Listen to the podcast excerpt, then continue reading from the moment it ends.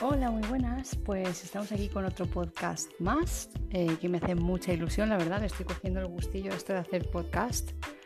Eh, y nada, tenía pensado durante este mes de mayo que cada miércoles eh, subir un podcast acerca de un buffet libre. Porque a mí la verdad que el comer me gusta, a quien no le gusta el comer. Y me apetecía hacer una, pues no sé, una review o una descripción de de los buffets a los que, los que conozco, mejor dicho, porque tampoco he ido a muchos. Y nada, hoy quería empezar por el de Puerto Coco. Es un buffet libre que se encuentra, está situado en Bonaire, a la entrada, al lado del Black Turtle. Es una zona que antiguamente estaba el centro de oportunidades del corte inglés. Está así un poquito apartada y nada, lo bueno que tiene, pues eh, tiene aparcamiento, y tiene buena ubicación porque, oye, al estar así apartadito, pues está más al aire libre. Y tiene una, terraza muy, muy chula, la verdad. Comer en un buffet libre en, terracita tiene que estar guay. Yo de momento no lo he probado porque, porque comimos dentro. Sí que es verdad que eh, fuimos este domingo por el Día de la Madre y la verdad que para ser un día así tan especial en el que todo el mundo sale fuera a comer, eh, reservamos, decimos bien en reservar porque ya sea en el Ginos, ya sea en el Walk que hay en Bonaire, que por cierto también me han dicho que está muy bien. Un día tengo que ir al City Walk y os haré una, review. Eh, ya sea cualquier eh, lugar de restauración o bien si por ejemplo el mismo viernes quería reservarlo, estaba petadísimo, digamos que el aforo estaba completo, eh, o bien había mucha cola para entrar. O sea que tuvimos suerte de hacer la reserva y la verdad que es un sitio con una estética muy agradable, a mí me gusta mucho.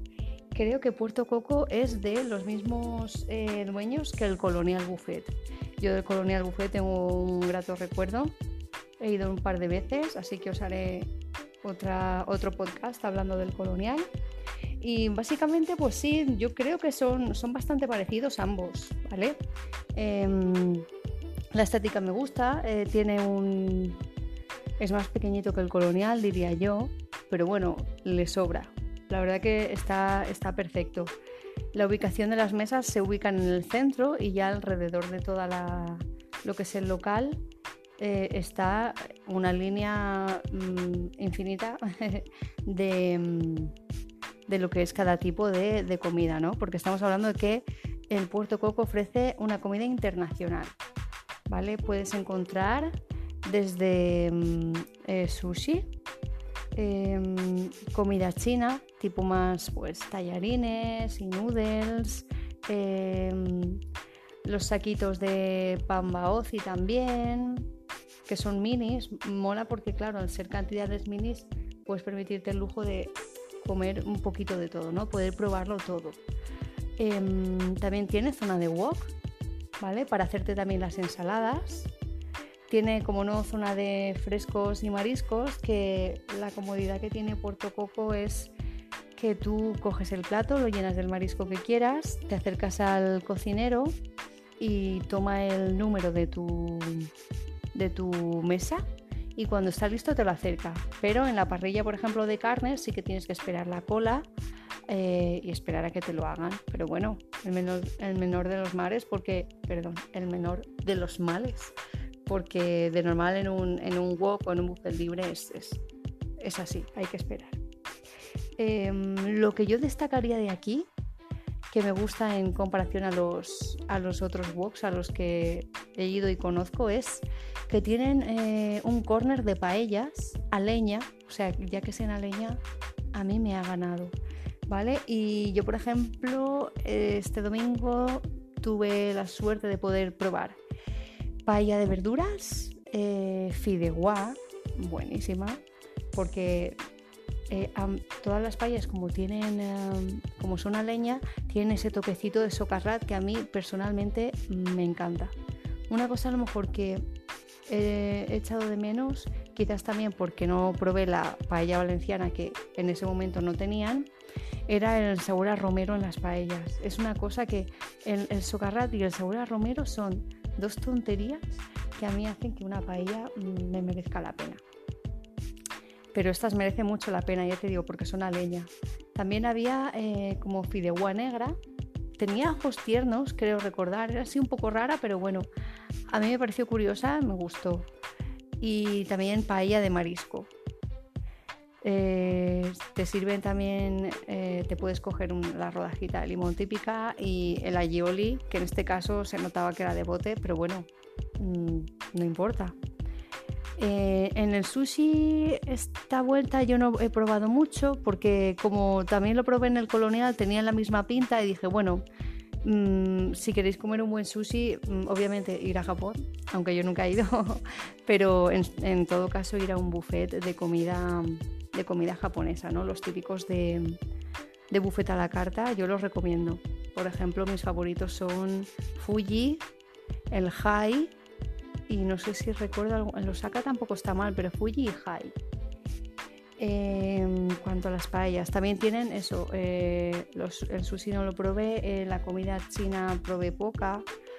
Eh, también tienen un corner de montaditos y embutidos y quesos y panes, que eso mola porque mm, creo que no lo he visto en ningún otro buffet. No sé si el, colonial sí que tiene montaditos, pero ya tipo quesos embutidos, que si jamoncito, que si mortadela, que si choricito, morcillita y esas cosas, ahora mismo no caigo. Sí que tienen más tipo longaniza y chorizo de parrilla, pero en cuanto a charcutería, por decirlo así, no caigo que tengan. Luego está eso, la zona de, de wok. Había una zona que no investigué, la verdad. la próxima vez que vaya, pues investigaré de qué se trata, porque era como que cogías eso, los ingredientes y te hacían, no sé, era como una zona de ensaladas, pero en caliente.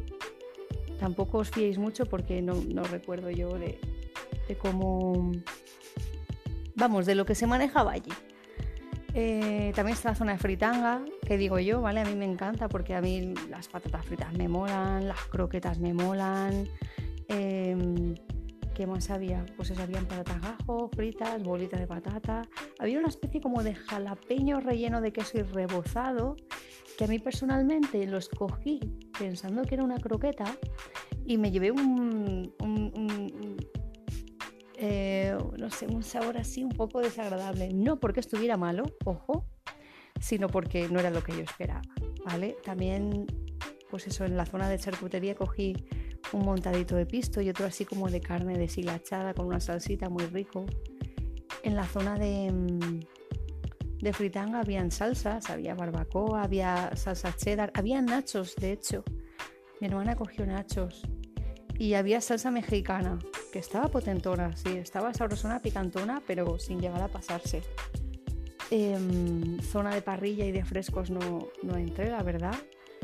Y lo que aquí puedes hacer que no he dicho es eh, tienen un menú, ¿vale? Y luego más aparte la bebida. Mm, para ser domingo, día de la madre, mm, a mediodía, eh, vi que era un menú bastante asequible porque eran 16,95 más la bebida rellenable que son 2,95, o sea que no llega a 20 euros por barba.